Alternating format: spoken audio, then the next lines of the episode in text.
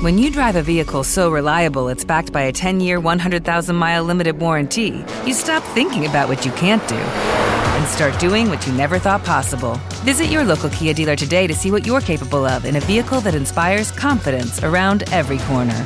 Kia, movement that inspires. Call 800 333 4KIA for details. Always drive safely. Limited inventory available. Warranties include 10 year 100,000 mile powertrain and 5 year 60,000 mile basic. Warranties are limited. See retailer for details. Este podcast forma parte de Evox Originals. Disfruta de este avance.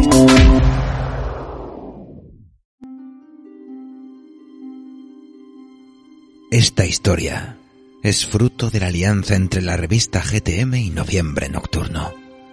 Si quieres formar parte de nuestro culto primigenio, suscríbete a GTM a través de su web, gamestrivium.com o en el perfil de iVoox de Noviembre Nocturno. Relato de Regino García basado en el universo de Indiana Jones and the Fate of Atlantis.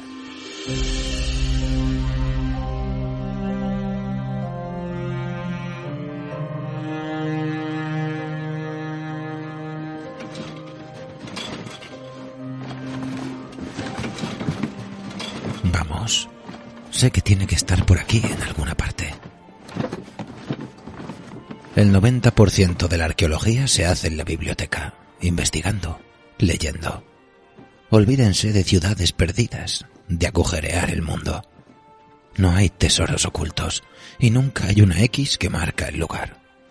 Al menos eso es lo que les digo a mis alumnos del Barnett College en las clases de introducción a la arqueología. Pero aunque el 90% de la arqueología se haga en la biblioteca, es ese 10% lo que determina que encuentres lo que buscas o no. Porque a veces, a veces una X marca el lugar. Y entonces hay que estar dispuesto a todo para encontrar esas X, bajo las cuales duermen maravillas desde hace siglos. Y en el Barnett College se guardaban muchas de aquellas maravillas. En aquellas salas se exponían algunas de las colecciones más importantes de arqueología del Estado y en algunos casos de toda América. No solo albergaban atuendos de guerreros mayas, jarrones de la dinastía Ming y vasos canopos del antiguo Egipto. También había allí piezas que ningún ser humano había visto, porque ningún ser humano creyó nunca que existieran. Nadie, salvo yo. Bueno, y Marcus. Maldito Marcus, ¿dónde has puesto ese trasto? Creo que era la primera vez que veía a Marcus tan ansioso. Imagínense, hablamos del conservador del Museo Nacional, un hombre que había visto en persona el mismísimo Santo Grial. Pero ahora le veía más emocionado que nunca. Diría casi que se hallaba algo asustado. Ese cliente nuevo suyo era algo peculiar, y la verdad yo no me fiaba mucho de él. Tengo olfato para esto. Pero ahora tocaba buscar aquella pieza que le vendía Marcus hace tiempo y que guardaba en algún lugar del Barnett College.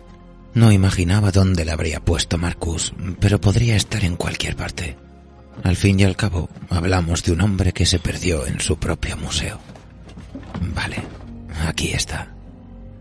Dentro de un armario en la sala de calderas.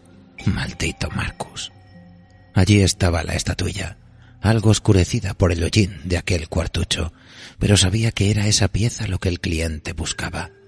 El estilo de la estatuilla era igual que el del artefacto que aquel hombre tenía en su poder, y que se suponía era una especie de llave. Limpié un poco la estatuilla con un trapo para que luciera mejor. Que fuera una antigüedad no era excusa para venderla llena de mugre. Además, a pesar del hollín, el extraño metal de la estatua tenía un peculiar y atractivo brillo.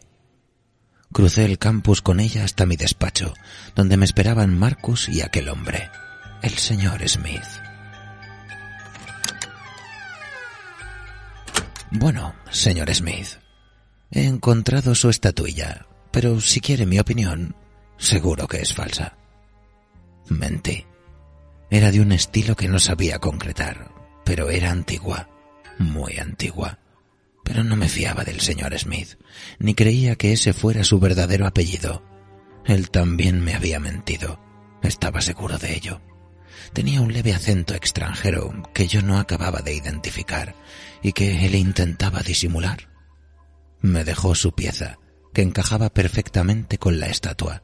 Al acoplarlas, se abrió un compartimento y la estatuilla dejó escapar una pequeña cuenta redonda de un extraño metal. Ese metal brillaba y vibraba y lucía como el sol, y no parecía para nada falsa. Y lo mismo debió de pensar el señor Smith, ya que entonces sacó su pistola y nos obligó a dársela de inmediato. Mientras huía hacia el coche que le esperaba en la calle, me abalancé sobre él, y tras una breve lucha, se zafó de mí y escapó, dejando en el suelo su abrigo. Ya intuía yo que no podía fiarme de ese tipo. No me había dado buena espina desde el principio. Y una rápida búsqueda en su abrigo nos lo confirmó. Según el pasaporte que encontramos, su verdadero nombre era Klaus Kerner, y todo apuntaba a que era una especie de agente del Tercer Reich. El por qué querrían los nazis hasta tal punto aquella extraña cuenta me dio que pensar. Y más aún, cuando en el otro bolsillo del abrigo Marcus encontró una vieja revista con un artículo sobre la expedición Jastro, una excavación en Islandia que yo supervisé hace muchos años. En el artículo había fotos mías y de Sofía Hapgood, mi ayudante por aquel entonces. Ella era una niña rica de Boston que finalmente dejó la arqueología para convertirse en medium. Y por ridículo que me pareciera, me he de decir que con bastante reputación.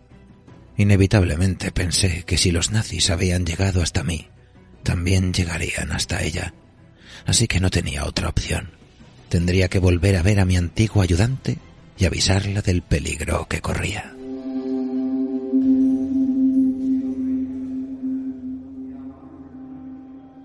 No me costó mucho encontrarla.